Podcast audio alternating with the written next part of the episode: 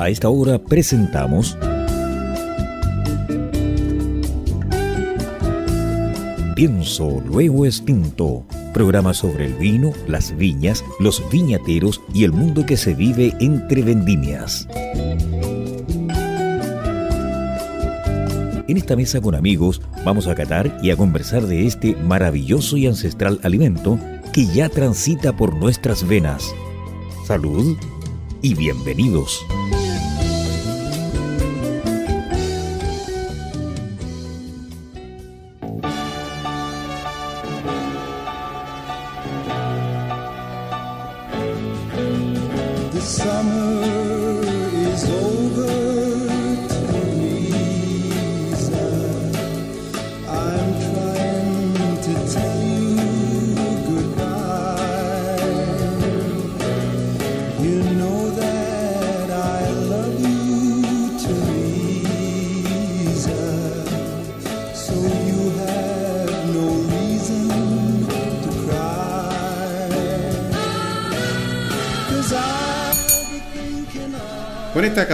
Dave Mills, Teresa. Damos inicio a nuestro Espíritu Fausto, programa Pienso lo Tinto, a través del 103.5 al dial de la frecuencia modulada y también online www.ucbradio.cl.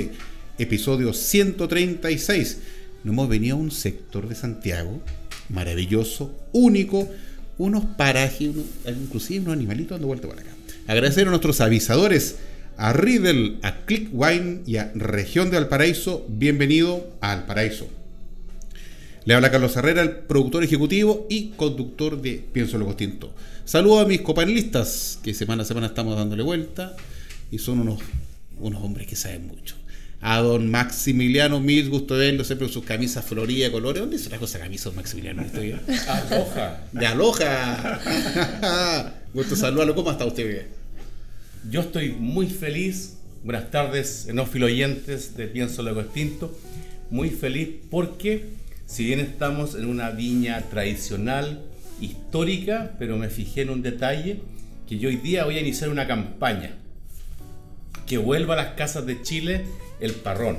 A mi espalda hay un parrón que yo recuerdo de esos veranos en Olmué y no sé por qué el parrón en las casas de Chile ha desaparecido. Así que los invito a dejar su espacio sobre el auto y que pongan su parrón. Y feliz, feliz porque este es nuestro séptimo, octavo programa presencial de este año, que lo retomamos recién en diciembre, después de esos 18 meses en pandemia. Así que feliz de estar presencialmente con nuestra invitada de hoy y en esta viña que exuda historia. Buenas tardes, Peter. ¿Qué tal, Max? ¿Qué tal? Salud, Peter. Yo feliz en esta viña Santa Rita que le digo a todos mis queridos auditores y auditores que, que vengan. Está tan solo a una hora de Santiago y realmente es un lugar bellísimo. Hoy día un día muy frío de otoño y tengo el tremendo privilegio de estar ahora, ¿verdad? Vamos a estar eh, entrevistando a Teresita Valle, enóloga de Santa Rita. Eh, y yo siempre he dicho, y lo, vuelvo a repetir, que las mujeres en enología eh, van a ganar todos estos espacios. Vamos a tener que vivir los, hombres una cuota, porque las mujeres son más sencillas, son mucho más dedicadas, mucho detalle. La Teresita tiene una vida apasionante como enóloga y, nos va a contar en su vida de dónde ha estado, en Italia, en Francia, en las partes más bellas y las partes más hermosas y de los mejores viñedos. Así que un tremendo agrado, Teresita, de estar contigo hoy día. Muchas gracias. Eh, bueno, primero que nada agradecer esta oportunidad. Me parece demasiada buena experiencia poder compartir estos vinos con usted y compartir la experiencia de vida. Así que nada, feliz de estar en este programa tan interesante y pasar esta tarde con ustedes. Muchas gracias. rico, muchas gracias Teresita. Sí, lo está escuchando usted, mi estimado influyente. Hemos venido hacia la Viña Santa Rita, aquí en Alto Jahuel es un es inmenso aquí, es inmenso. Y tan inmenso es como el cariño y amor que Teresita tiene por producir vino. Y nos ha puesto una cantidad de vino sobre la mesa que, yo creo Hay que aprovechar. vamos a estar aquí, yo creo, dos semanas porque la bodega me di cuenta que estaba llena. Así que Teresita, por favor, cuéntanos para que nuestros, nuestros oyentes en casa sepan algo de ti, te conozcan y, y sepan algo de ti. Bueno, eh, yo tengo 31 años, es bueno partir por la edad. yo no quería ir, eh, estudié agronomía siempre me ha encantado el campo, me apasiona la naturaleza, estar en contacto con ella, me inspira mucho eso. Eh, y por eso mismo me metí a estudiar agronomía. Yo creo que también tuve la influencia desde chica, porque si bien yo nací en Santiago y viví en Santiago, todos los fines de semana me iba con mi familia a un campo familiar en María Pinto. Entonces crecí rodeada de vacas, perros, los árboles, los frutales. Eh, como tú decías, esos veranos en Olmué, a mí al tiro me recordó esos veranos en María Pinto junto a mi familia. Por lo tanto, eso yo creo que siempre me inspiró a, siempre estar rodeada de eso, que era lo que realmente me llenaba, la vida sencilla y, simple. Y por eso me metí a agronomía, la verdad, más que por la enología en sí, fue por ese contacto con la naturaleza. Y bueno, a medida que pasaron los años en agronomía, había que elegir una especialidad. Al principio yo me quería ir por ganadería, eh, pero después me fui un viaje a la carretera austral, donde ahí yo creo que no se puede estar más en contacto con la naturaleza como en el sur de Chile. Y de ahí me di cuenta que yo quería algo más, que quería como más que producir por producir, quería tener algo que dejar un sello o que mostrara algo y que quedara para toda la vida. Por eso sentí que enología como que reúne esas condiciones, porque uno encuentra una uva en este caso, encuentra un sector, encuentra una familia, una gente que produce esta uva y uno lo puede llevar a una botella de vino y mostrarlo a todo el mundo.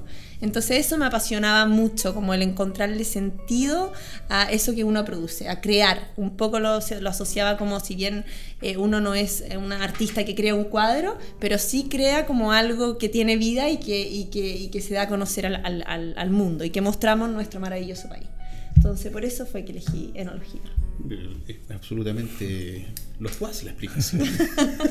Sinceramente. Oye, bueno, eh, atendió que obviamente la mayoría, todos los invitados, tienen un amor, un cariño por la tierra, por la naturaleza y se expresa 100% en un producto como tú bien lo indicabas recién.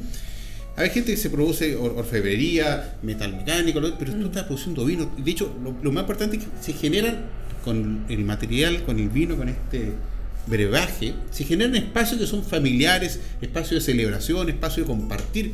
Y eso es lo más rico de la vida, porque cuando tú descorchas un vino, aparte te ríes con la amistad, los pasos momentos agradables, te vas a recordar de esa de ese momento que el vino te está generando. Y ahora en particular tenemos, bueno, lo vamos a comentar de ahí, mi estimado influyente, hay unos Cabernet Franc, Cabernet Sauvignon, creo que ahí, y el que, el que está más cercano es un Chardonnay. Así es. Es un Chardonnay. Así es. Bueno, cuéntanos un poquito el genérico. Nortino.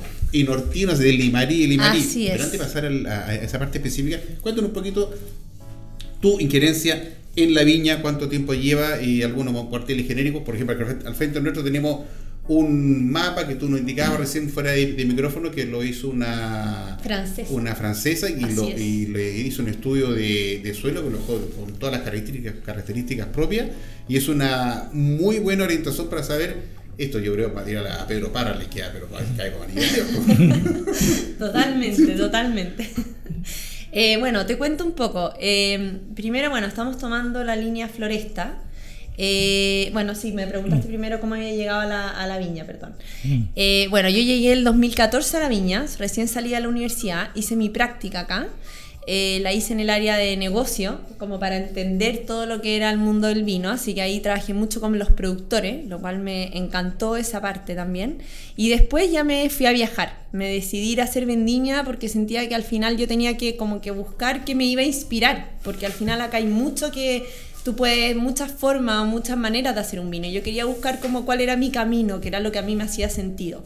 Y por eso elegí irme al viejo continente a Europa, tuve la suerte de la primera vendimia irme a Italia, a la Toscana, a la viña Pollotondo de Alberto Antonini.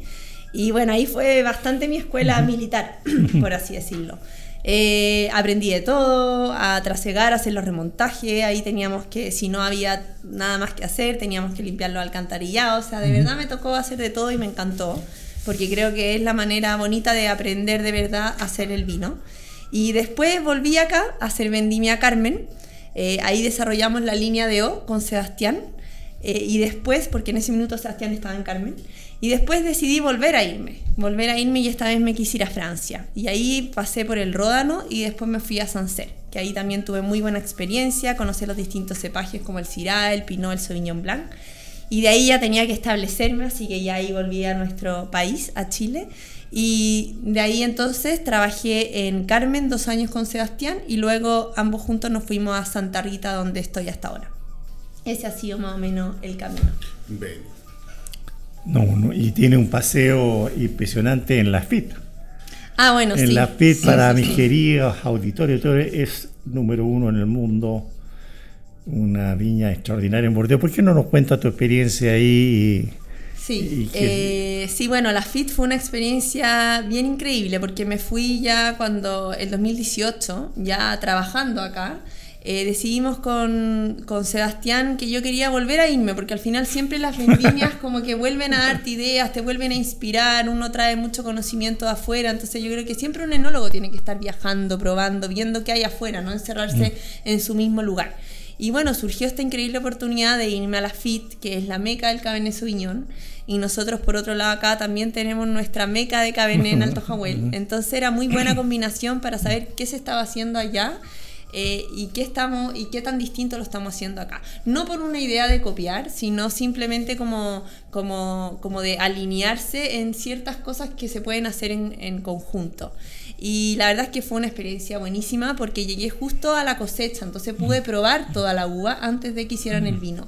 Y eso de probar, de ver cómo ellos consideran cuando la uva está madura, fue una experiencia bastante buena, porque pude ver como qué buscan, qué, qué es la fruta que buscan, eh, y a diferencia de nosotros, cómo es nuestra fruta, porque son lugares tan distintos que la fruta de ellos madura tiene caracteres muy distintos a la nuestra que es en, en alto eh, Jahuel.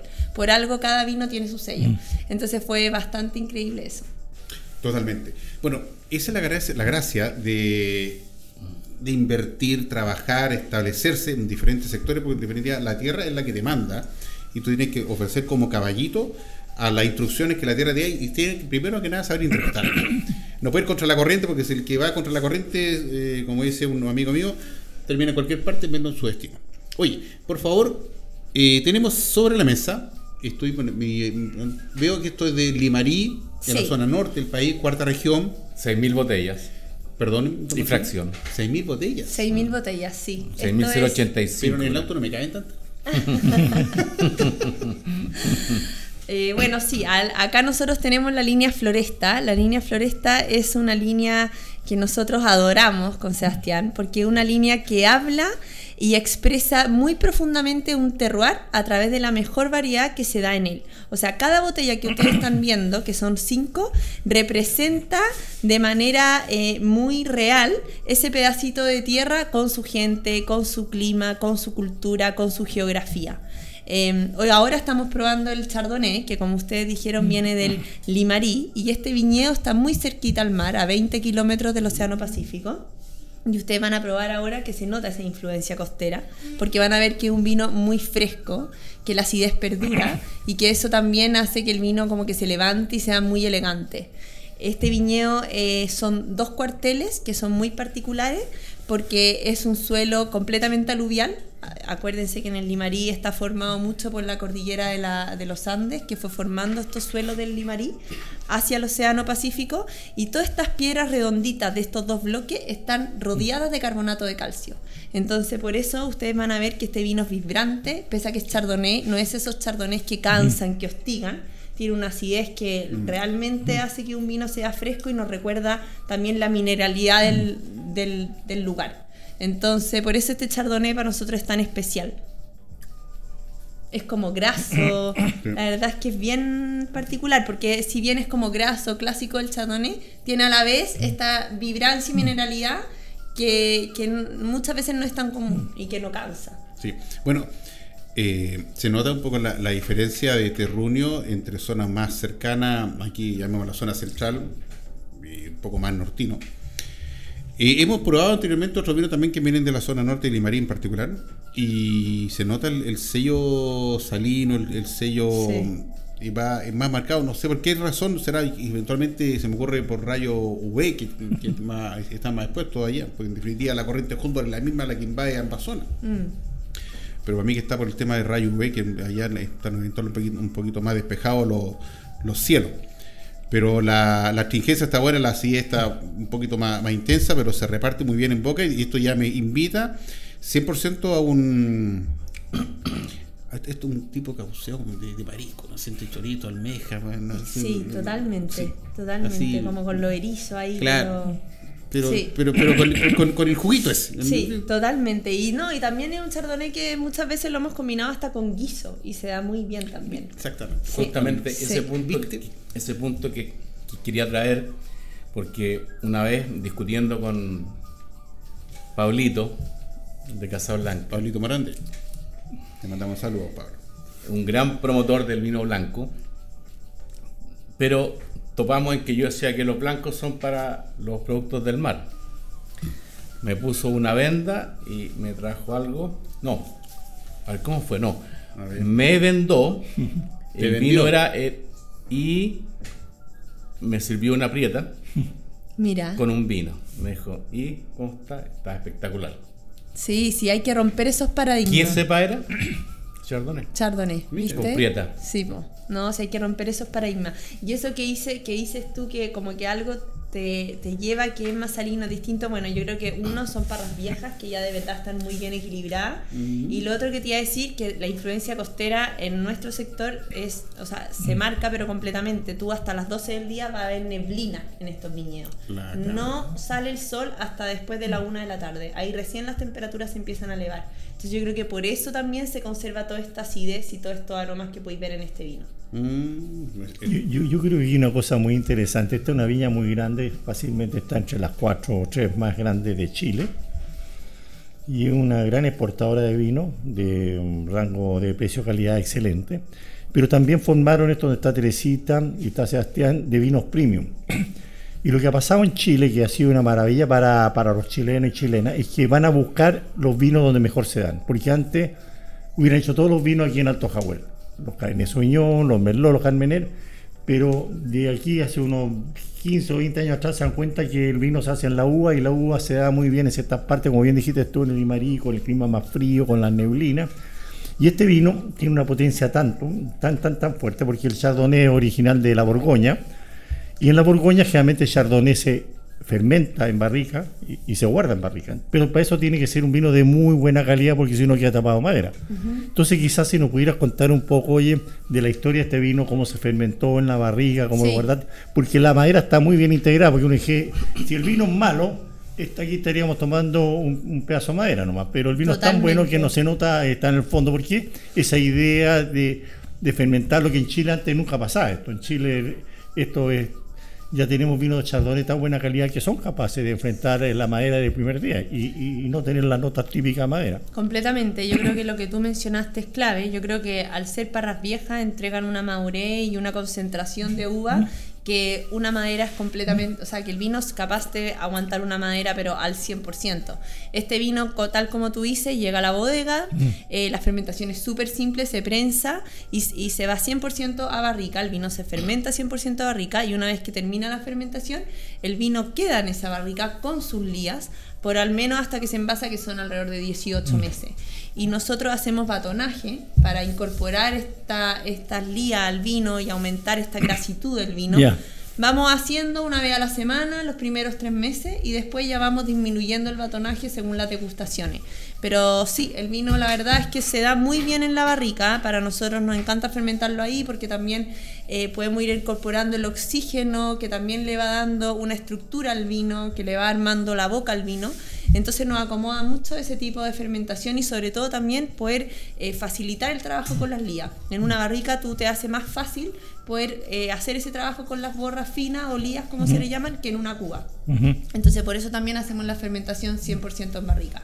Pero la, la- lo- se nota el peso en, en la boca, ¿no? Pero las lías no, no se notan los aromas a panes, que a las No. lías queridas son eh, las levaduras muertas que se van al fondo, las lías finas, ¿verdad? Y le dan este batonaje, revolverla para que se incorpore, pero no se notan los sabores No, a ni no, nada, ¿no? no, ¿Y nada. por qué pasa eso? Oye, ¿Cuál es Mira, la- yo para que sepan mis queridas auditoras. No, yo creo que la verdad es que yo creo que como las tan- lías vienen de la uva también, eh, tienen como los mismos aromas que tiene el vino. Entonces, obviamente, no, no, no siempre las lías tienen que tener este sabor a pan. Muchas veces estas lías también tienen la fructosidad y los Sí. aromas frutales que tiene el vino propiamente tal. Sí. Entonces, como no hay nada incorporado de afuera, sino que todo es nativo, todo es de la misma uva Sí. que es, eh, simplemente es parte de lo mismo que se va incorporando y solamente le va a aportar grasitud. no Sí, exactamente, la textura está muy rica. Exactamente, Exactamente. exactamente. Y mantiene la acidez, está muy rico. Porque las lías de cierta manera contrarrestan la acidez, ¿no? Pero te- tiene una Claro, acidez muy rica. Sí, sí. Teresita, voy a, a darte mi breve nota de cata Perfecto. en forma muy personal. Nos Adelante, me encanta Yo, esto. entre el surf y el buceo, tengo una limitada nariz. A mí me cuesta mucho encontrar un vino donde los aromas realmente me rodeen. Y ya voy en mi tercera copita con muy, po- con muy poco vino porque estoy embelesado. O sea, no, o sea, siento como que estoy vivo. Siento maracuyá, jazmín, pero. Sí, lo tiene siento. como ese aroma Lo floral, tiene también esa cosa cítrica, a lichi, a nectarín. Está Eh, maravilloso. yo creo que tiene este vino también, y vamos a ver durante toda la línea floresta, que va a ir desarrollando como distintas capas. Y eso es lo entretenido también de esta línea, que al final como que es tan dedicada, es tan dedicado en encontrar el lugar y tan dedicado después en hacer este vino, que se nota después en el vino, que la verdad es que son vinos complejos, que van mostrando distintas capas aromáticas, que en boca están muy bien hechos.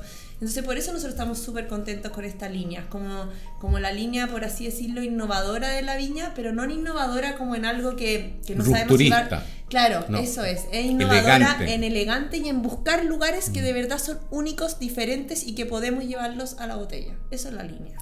¿Y cómo ves tú este vino evolucionando? Ahí, ahí le traje a la Teresita un vino de la edad mía, más o menos. ¿Cómo está? Si está todavía paradito, ¿no? Pero ¿cómo ves este vino evolucionando en 4 o 5 años más? ¿Tú no, crees? yo creo que. ¿O es un vino para tienen- tomarlo ahora, no? yo creo que estos vinos tienen muy buen potencial de guarda, porque ¿Sí? de verdad tienen una estructura y un tanino que es capaz de tener una guarda de más de 15 años. Todavía no hemos hecho la prueba, pero, pero estoy segura de eso. O sea, no, no habría por qué este vino abrirlo en 15 años y que no esté bueno. No, yo creo que nos podemos llevar grandes sorpresas. Pero era una evolución a, es terciario, un- ¿verdad? Eh, de más fruta seca, la Yo fruta que va a perder un poco de primario, De esta, todas maneras, esta fruta tropical que, mencionaste, Pero yo los creo que la frescura en boca no la va a perder. No, eso no la pierde, no, tiene No, una rica yo creo frescura en que boca. Eso no la va a perder. Eso no sí, va a perder. Sí, sí. Oye, mientras usted degustaba en el chardonnay, yo patudamente tomé el ensamblaje este blanco. Sí. Eh, nos quedan un poquito de minutos para, para cerrar este segmento, nos quedan a PP como seis minutitos.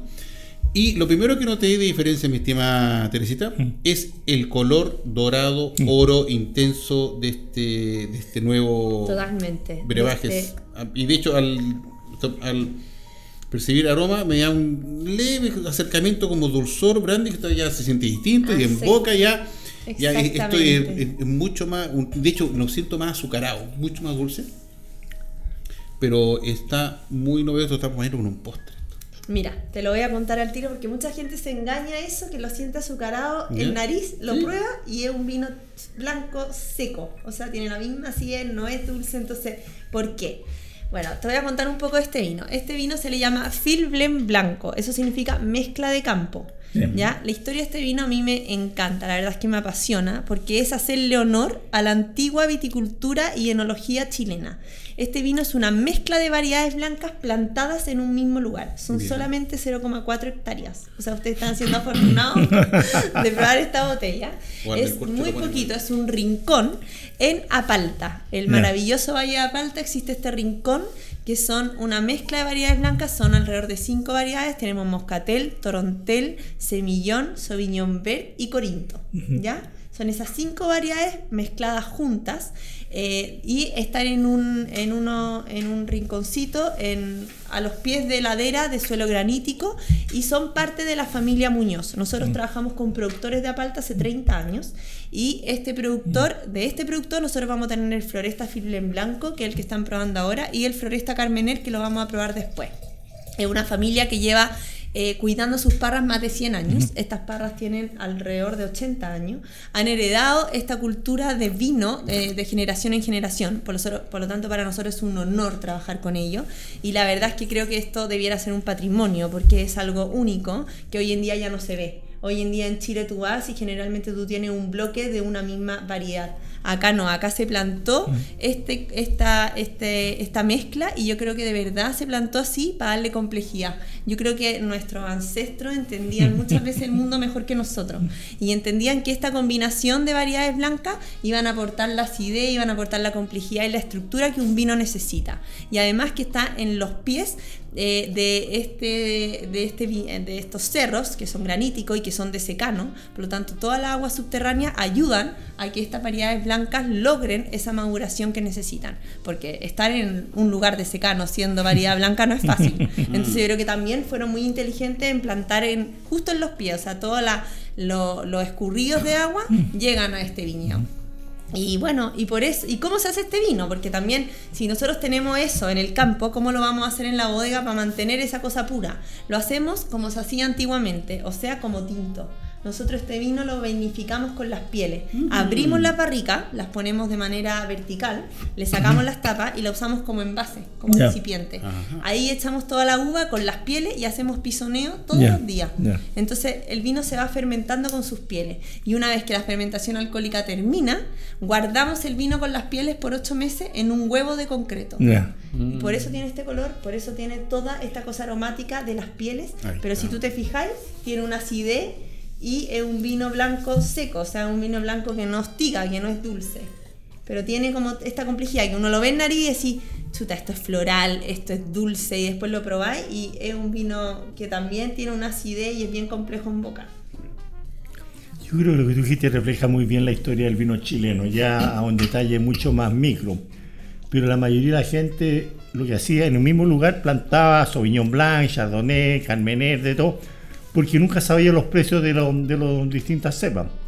Ahora, cuando uno era más chico, plantaba lo mismo en el mismo cuartel. Exactamente. Entonces, tiene esta, nosotros tenemos unos cabernet y están todos mezclados con Malbec, con de todo, porque la gente hoy era, decía, bueno, si no vendo esto, vendo lo otro. Pero tiene una complejidad rica este vino, tiene una grasitud, es rica en la boca, muy es bueno. Súper rico, sí. Oye, eh, antes de dar por cerrado este segmento, eh, voy contigo, Maximiliano, para la sección de vinos de película y libros. ¿Qué tenemos para esta semana? Libros, voy a recomendar la biografía autorizada de nuestro querido máster Héctor Vergara, que se llama Descorchando mi vida. Ah, y para las personas que no han tenido el honor y el privilegio de conocerlo, es de esos libros que es una conversación escrita. Entonces se lee muy fácil, muy rápido, con mucho interés y se disfruta mucho de alguien que podría ser un pavo real y es la persona más amable, sencilla y generosa que yo haya conocido. Así que descorchando mi vida de Héctor Vergara, el único máster sommelier desde la frontera de Estados Unidos con México hasta el Polo Sur. Río Grande. Mira, eso y es, chileno. decirlo. Y es chileno. Exactamente. Así es. don, Héctor ya estuvo con, con nosotros. Y película, el documental Mondo Vino, documental del año 2012, si no me equivoco, que disfruté mucho eh, porque muestra cómo enfrentan los viñateros franceses y en general europeos lo que ahí se habla de la, de la parkerización del vino, que es este crítico norteamericano Robert Parker, que cambió el mundo del vino, y en especial entrevista a una, a una francesa que estaba casada con un viñatero, enviudó a los 64 años y ella cuenta que su marido falleció en julio, tuvo cinco meses en su, en su habitación, tirada, echada, hizo el luto, hizo el duelo, salió y plantó un viñedo. Mira. Y para mí eso es conmovedor. Por favor, véanla, Mondo Vino. Vino. Muchas gracias, Maximiliano, por ese dato, con ese dato interesante, esta sección Vino de películas y libros. Vamos a hacer nuestra primera pausa de visaje. Usted nos está escuchando a través del 103.5 al dial de la frecuencia modulada y también online www.ucbradio.cl. Vamos y volvemos. Si un vino tuviera que elegir una copa, esta sería Riedel. ¿Sabías que el vino cambia dependiendo de la copa que lo contiene? Si te consideras un amante del vino, te invitamos a conocer la experiencia de usar las copas Riedel, desarrolladas específicamente para cada cepa. Tomar un vino en una copa Riedel es una vivencia diferente. Conócelas. Salud con Riedel. Bienvenidos al paraíso.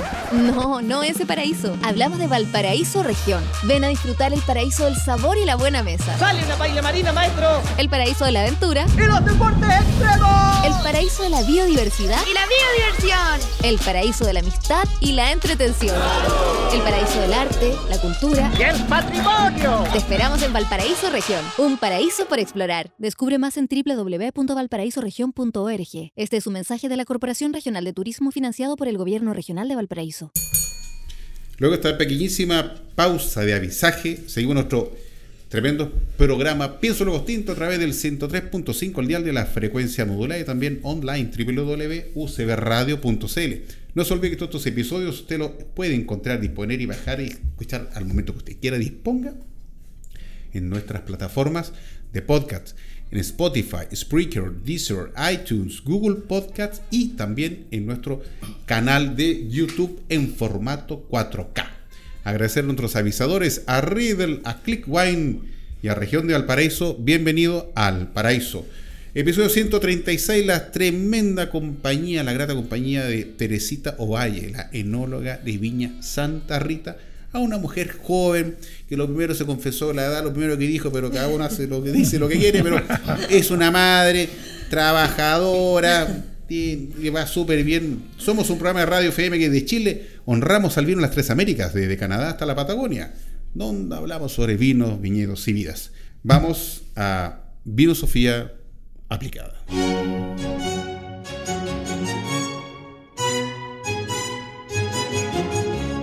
Si tomo vino en la mañana, ¿será tempranillo?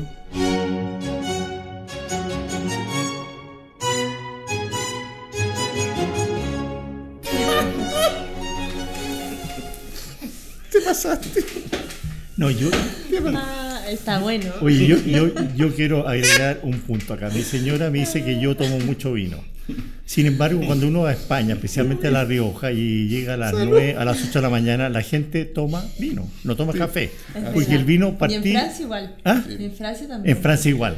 Toma vino, así como esto, y en vez de partir todo estresado con la cafeína y todo, partir relax, relajado y gozáis el día. Entonces, yo le, eh, le dije a mi señora, sentémonos acá y tomémonos vino.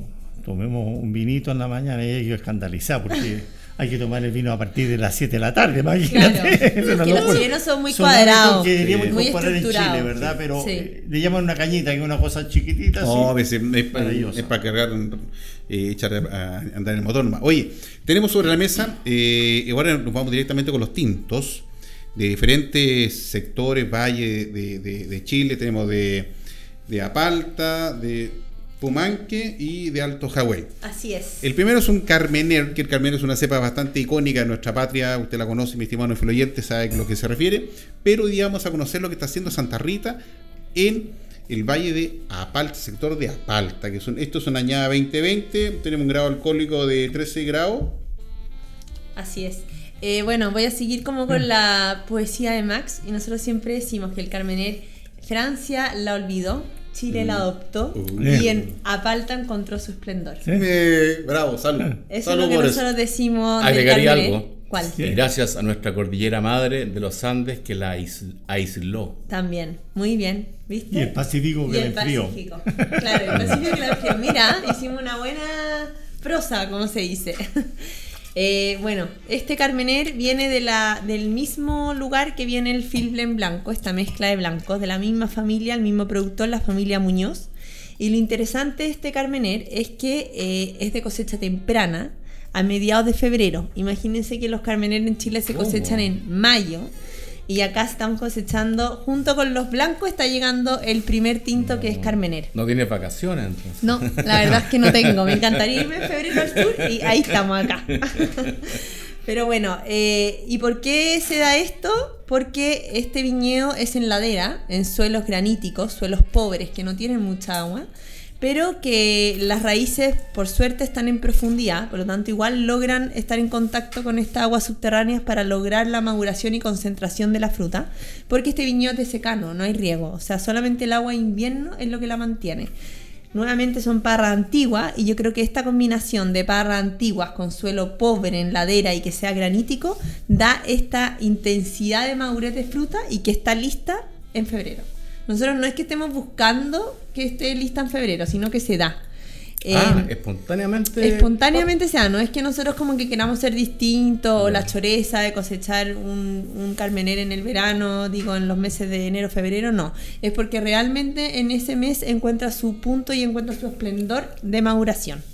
Eh, y nada, la verdad es que es sorprendente eh, porque es un carmener que si ustedes ven es 100% fruta, 100% floral, fruta, tiene esta combinación de distintas capas como, como ustedes pueden ver en todos los vinos de esta línea. Y si bien tiene como esa cosa especie que es propiamente el carmener, acá ni una nota verde, no encontramos nota pimentón, no encontramos nota tomate, nada de eso. Y, y es como, a mí me encanta este vino porque es como súper purista, es como el carmener como es, como este soy yo. Y este soy yo de, de manera muy buena, o sea, no, tengo, no necesito madera, eh, no necesito que me disfracen, no necesito que me metan otra variedad para, para tapar esa nota aspiracínica, sino que este soy yo 100%. Y por eso a mí me encanta esta variedad, porque se para muy bien eh, como un buen vino, un buen vino muy floral, muy frutal. No sé qué opinan ustedes, pero a mí me encanta. Yo creo que esta cosa oye, de, de vendimiar la carmenera antes, ¿verdad? Eh, tiene un aspecto bastante positivo. Yo creo que una cosa que este vino tiene una acidez que le da bastante frescura. Cuando uno se vendimia más tarde, ¿verdad? para que madure bien, se pierde esa acidez. Pero como bien dices tú, Teresita, no hay notas de pimentón. No. Y Eh, este vino no tiene madera, 100% la guarda en concreto. No, para eh. mantener esa misma cosa que queremos mostrar, que es como el carmener en su esplendor. Bueno, en la bodega entonces mantengamos ese estilo del, del viñedo que nosotros estamos haciendo y llevémoslo a concreto para que la madera no tape nada, no tape ni la fruta ni estos aromas florales. No, Changüe, yo creo que ahora eh, una, una cosa que me gustaría que tú compartas con nosotros de tu experiencia en la FIT. Para mis queridas productoras, porque hay mucha gente que nos escucha que son pequeños productores de vino y dicen, ¿cuándo tengo que vendimiar? ¿Por qué Sí. no nos comparte tu experiencia? Mira, yo creo que en Chile lo estamos haciendo bien, porque al menos en- cuando yo he ido a probar uva, que no solamente he probado uva con gente de Santa Rita, sino también de otras viñas, eh, siempre no, más que estar con los análisis de laboratorio, que obviamente son súper importantes para después corroborar la información, yo creo que lo que más manda es como eh, la experiencia que uno va acumulando durante los años y hacia dónde uno quiere como llevar esta uva, hacia dónde queremos ir con esta uva, cuál es la línea del vino, cómo yo puedo ser consistente a través de los años. Y eso tiene que mandar a la hora de, cosechar, qué es lo que yo busco en la uva. Entonces yo creo que lo que también vi en la FIT es que ellos van probando y lo primero que ven es que la uva en el fondo aporte la fruta que yo quiero tener en el vino, que no tenga ese carácter verdor. Eso es lo primero. Y lo segundo es buscar la estructura también. Yo no puedo cosechar cuando tengo un tanino verde o cuando tengo un tanino que sea muy secante o polvoriento. Yo tengo que esperar que el tanino eh, esté eh, equilibrado con los aromas de la uva y, y- y en el fondo no sea lo primero que se destaque. Porque muchas veces uno prueba la uva y uno dice, chuta, está muy áspera. Antes de sentir cualquier cosa. Eso es lo que no se busca. En el fondo que esa aspereza se vaya suavizando. Y eso es lo que es el tanino. Entonces cuando ya el tanino esté suave, cuando ya sentimos que la fruta, eh, es- o sea, el aroma frutal se siente en la boca, es el minuto de la cosecha. Pero yo creo que la experiencia y como un poco de guata y de corazón es lo que tiene que mandar. Yo creo que uno tiene que, que un poco tener esa fe de que uno conoce su viñedo, uno conoce esa uva y que cuando uno cree que está lista, está lista. No darse tanta vuelta, porque si no, es donde uno se empieza a enredar. Y es un poco lo que yo vi en la FIT, como esa claridad de hacia dónde voy, cuál es mi vino, este punto es el que yo cosecho. Maravilloso, maravilloso. Como decía Rafael, maravilloso corazón. Me acordé. Oye, qué grande explicación nos no, nos brinda Teresita. Que eso para las productoras y este productores, qué cosa. porque lo principal de todo vino es la uva, sin lugar a dudas. Ah, Una, buena materia prima obtienes esto que estamos degustando ahora, gentilmente. Oye, como No, tiempo- in- in- dígame, incluso quisiera agregar que ya varios invitados han, han han comentado que en muchas ocasiones gente neófita les pregunta por qué el vino es tan caro. Bueno, porque hay uvas y uvas. Exactamente. exactamente. Exactamente. Y hay enólogo y enóloga. Oye, como el tiempo sal- si- sigue, sigue avanzando, don Peter, eh, y veamos, tenemos también sobre la mesa un Cabernet Franc, que esta es la cepa preferida, fanática, a la que le rinde pleitesía don Maximiliano Mix. Correcto. Que, Es mi nueva cepa tinta preferida. ¿Y cuál es Porque la mi, mi favorita, yo soy un hombre genéticamente diseñado para ser monógamo. Así que la Sinfandel, la Sinfandel siempre va a estar ahí. No, yo Total. diría que uno puede ser monólogo con las mujeres, pero no, en los vinos hay que ser ultra polígamo. sí. Pluri. Pluri, no sé, ya, pluripolígamo. Pluripolígamo. No, cada vino tiene, es como conocer distintos lugares, distintas Sí. cosas, oye, pero a mí cada vino me da un placer distinto y con cada vino aprendo en la vida. Con cada vino mi Es sensación, es verdad. Aparte que cada vino se toma en un momento especial. Exactamente. Al final es como una cosa que no se repite, un, un minuto del tiempo que no va a volver atrás. Así es, así Es es. verdad. Oye, que estamos hablando de añada 2019, este Cabernet Sí, Franc de sí. Pumanque, De Pumanque, así es. Bueno, Pumanque quiere. de 14 grados alcohol. Colchagua. Ah, ya. Colchagua, más costero. al sur de Santa Cruz, sí, Sí. costero. Estamos también muy cerquita del Océano Pacífico, a 20 kilómetros. Igual que Nori, los 20 la Así llevan. es, los 20 la llevan. Hay que y- sacar un vino, o sea, 20, 20, 20. 20, te doy la idea. 20, Te vendo sí, el tiro y en. Leida también estamos más o menos Ah, no. parecidos, para que ya. Así es. Y bueno, la verdad es que Cabernet Franc siempre ha sido una cepa que, que cuesta a veces, porque es una cepa que necesita un lugar óptimo Sí. para desarrollarse bien. Una cepa que si uno no la tiene en un lugar que va a tener eh, más restricción de crecimiento, Mm. va a ser eh, un, un vino que va a tener más notas vegetales. Así es, exactamente. Pero al revés, cuando encuentra su lugar, es una cepa que es esplendorosa. O sea, a mí me encanta porque muestra ese lado floral como muchas, como muy pocas cepas tintos lo demuestran. Eh, y en Pumanque encuentra ese lugar, porque yo creo que la importancia de los suelos de Pumanque son claves para esta cepa, que son graníticos, por lo tanto no son suelos tan ricos, son suelos Sí. más bien más pobres. Y o- obviamente también combinado con la cercanía al Océano Pacífico, esta frescura de clima, también hace que sea una variedad que tenga notas más especies, que conserve más su aroma, más su acidez. Entonces yo creo que el Cabernet Franc en Pumanque se da muy bien, encuentra como su esplendor, también yo creo que se da muy bien en Alto, en Alto Jahuel, pero como en Floresta vamos como mostrando estos pequeños rincones de Chile que son únicos y diferentes, por eso lo quisimos hacer de acá, de Pumanque, y de este cuartel que es 100% granítico, que está en ladera, que uno va para allá y, y de verdad uno hace la calicata y encuentra las raíces como craqueadas en este suelo granítico, y es maravilloso, y sobre todo también que esté muy cerca del mar lo hace esta combinación bien especial.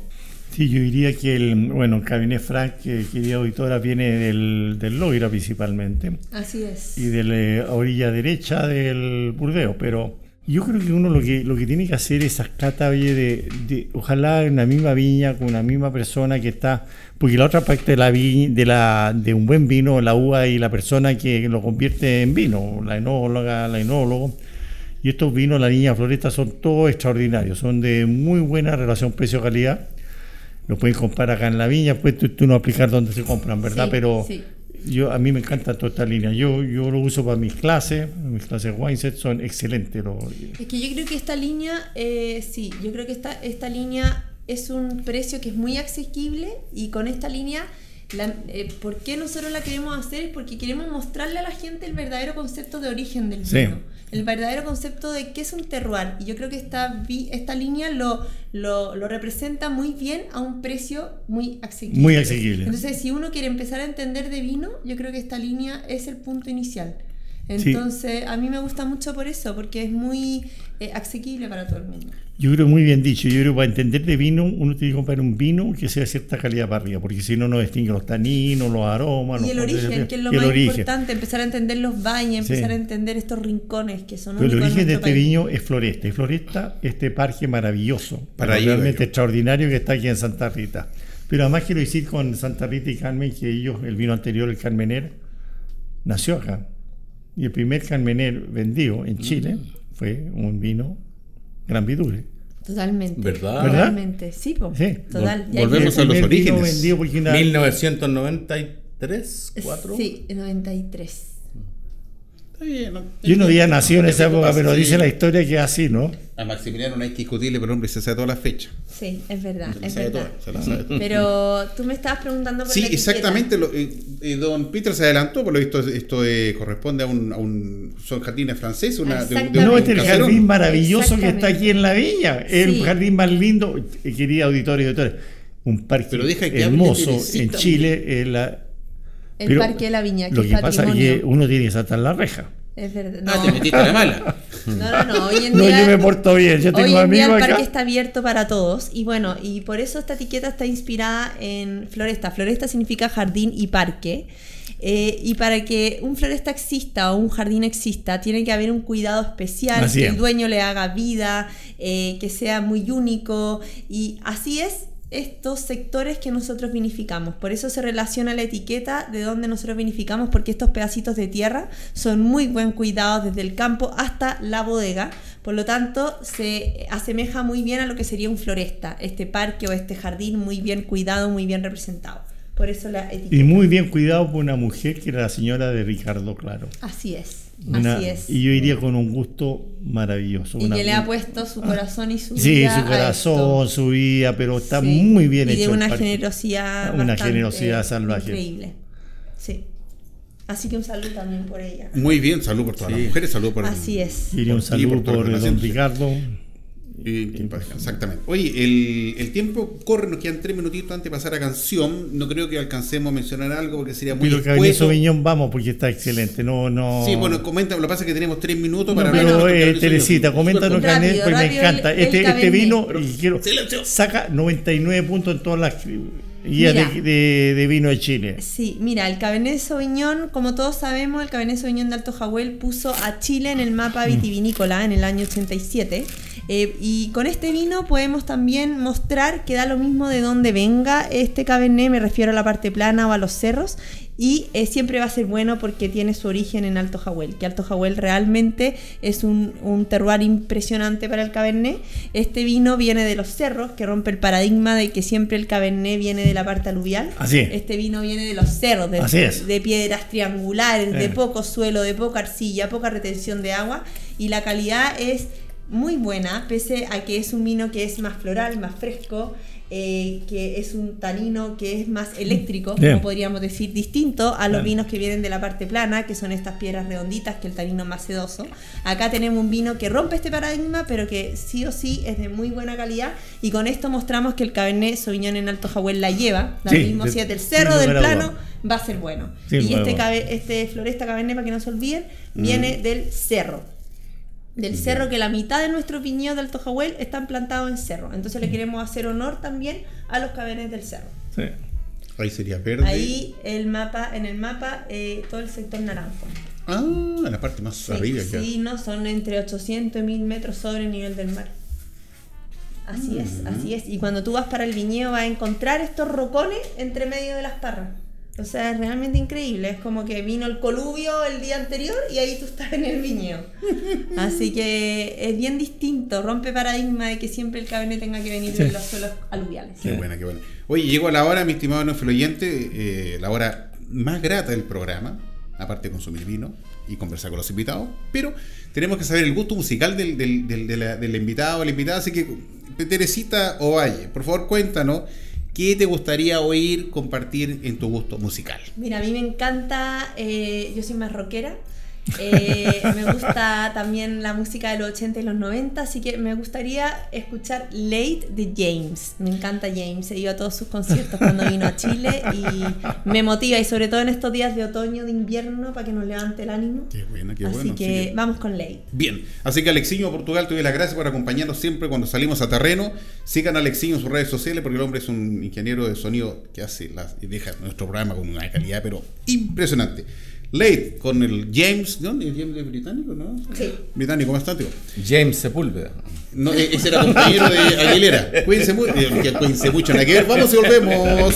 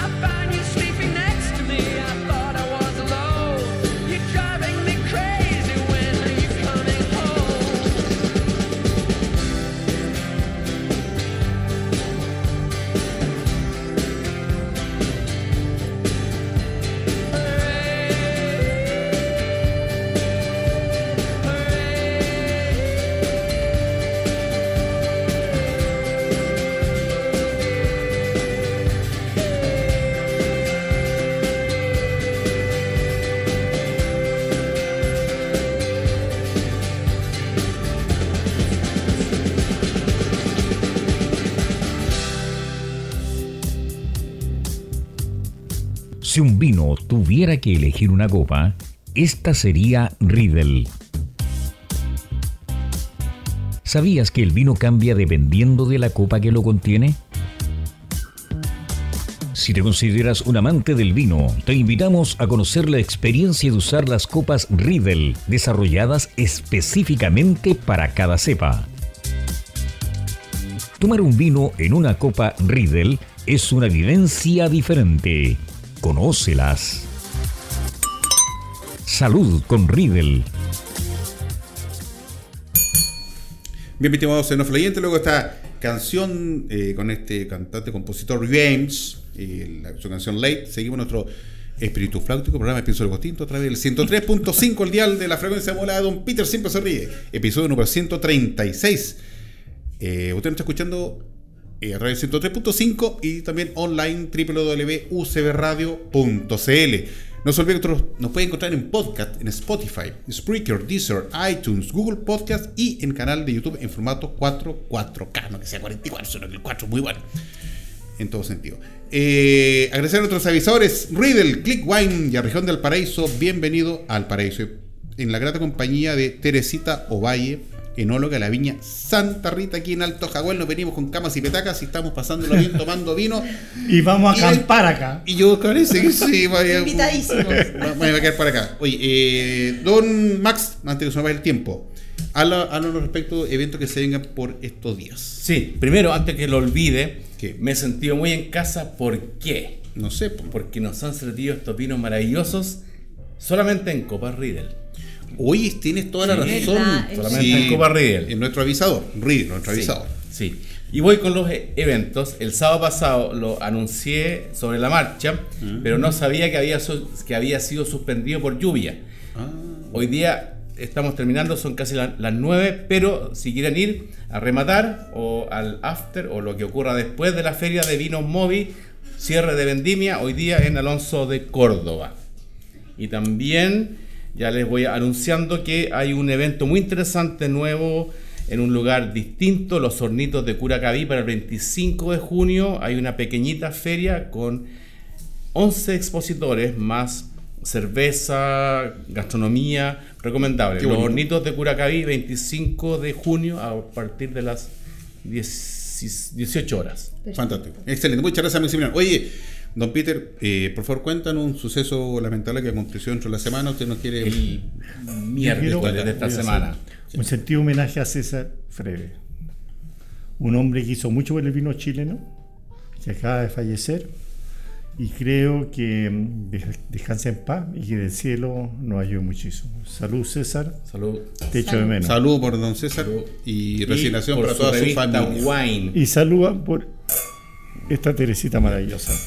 Eh, Teresita, por favor, cuéntanos eh, cuáles son sus redes sociales, donde les pueden encontrar. Eh, no tanto todo el mundo conoce Viña San- eh, Santa Rita, pero ayudarlo y Sí. poner un pojoncito a Sí. alguien nunca es malo. De todas maneras, mira, está la página web de santarritawines.cl, lo mismo, el mismo nombre tiene el Instagram. La viña está abierta eh, siempre. eh, de hecho, creo que lo, el único día que no está abierta turismo es el lunes. Pero de martes a domingo está abierta. Hay muchas opciones de tour. Y lo más importante es que hay acá restaurante, hay un café también. Y bueno, obviamente tenemos el parque que es patrimonio de Chile, junto con la casona y la capilla, que es un lugar que es imperdible. Y por supuesto el Museo Andino, que también es maravilloso, una colección privada que fue donada y que ustedes van a tener la oportunidad de visitar. Eh, la verdad es que estamos a 40 minutos de Santiago, 50, súper cerca, van a tener un paisaje maravilloso, muy cerca a la cordillera de los Andes, aire puro, viñedos bonitos. ¿Qué más se puede pedir? Nada hay que venir. Solamente, Solamente hay que, venir. Y como digo, muchas opciones de tour: bicicleta, picnic, visita al parque, a todo lo que quieran. Así que acá lindo. vamos a estar abiertos. Eso es lo bonito de hacer este programa que semana a semana tenemos que sacrificar por usted, mi estimado influyente. Eso es un sacrificio inmenso que como equipo hacemos junto a los secuaces y al exiño que también se, no, no- no- se, nos, se nos suma. Hoy los invito, por favor, eh, para las palabras, para el cierre, porque este programa va a llegar hasta aquí, tenemos que darlo por cerrado. Así que, don Peter, por favor. No, para mí un tremendo agrado, Teresita. Eh, tengo la mejor opinión de las líneas premium de Santa Rita. Se haces tú con Sebastián. Un vino muy bueno. Amiga y amigo, vayan, ponen este vino, Floresto, en sus distintas cepas y tendrán una tremenda, una tremenda experiencia. Salud. Salud, Teresita. Muchas gracias, Peter. Qué bien, qué bien. Don Maximiliano, por favor.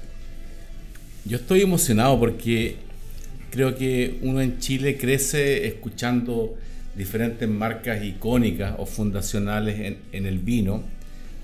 Menciono habitualmente a mi desaparecido finísimo de Canepa, de allá de Valparaíso originalmente. Así que estoy muy feliz y honrado de haber finalmente conocido la viña Santa Rita, haber conocido a su enóloga, haberme imbuido de toda la historia y todo lo que está detrás de esta nueva línea de vinos que yo felicito y le auguro el mayor de los éxitos porque si uno se queda en casa, no, perdón, voy a citar una frase marinera.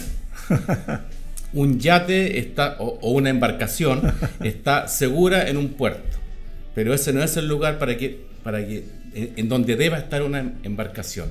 Así que felicito a Teresita y esta nueva línea de vinos que están investigando, buscando terruños, microterruños y como dice Gran Carlos Santana, el futuro para Santa Rita es brillante. Gracias por recibirme. gracias. Gracias, Maximiliano. Eh, Teresita, por favor. Eh, bueno, yo también estoy emocionada de haber eh, compartido esta tarde con ustedes. La verdad que lo pasé demasiado bien. Eh, agradezco también esta simpatía, esta cosa de sentirse en casa, de poder mostrar los vinos tan relajados, de que tener también este feedback de ustedes muy que saben eh, degustar muy bien. Así que muchas gracias. La verdad es que ojalá nos volvamos a ver. Me encantó haber compartido con todos ustedes. Gracias. Y estoy tremendamente agradecida también por la oportunidad y también pueden mostrar todo este trabajo que hay muchas manos detrás de esta gran línea de vino. Así que muchísimas gracias, de verdad se lo agradezco de corazón. Qué lindo, qué lindo. Eh, da gusto escuchar esas palabras porque en definitiva usted lo sabe, mi estimado influyente, que está al otro lado del parlante, escuchando nuestras voces, escuchando la música que Alexiño pone eh, de acuerdo a la solicitud de lo, de lo invitado.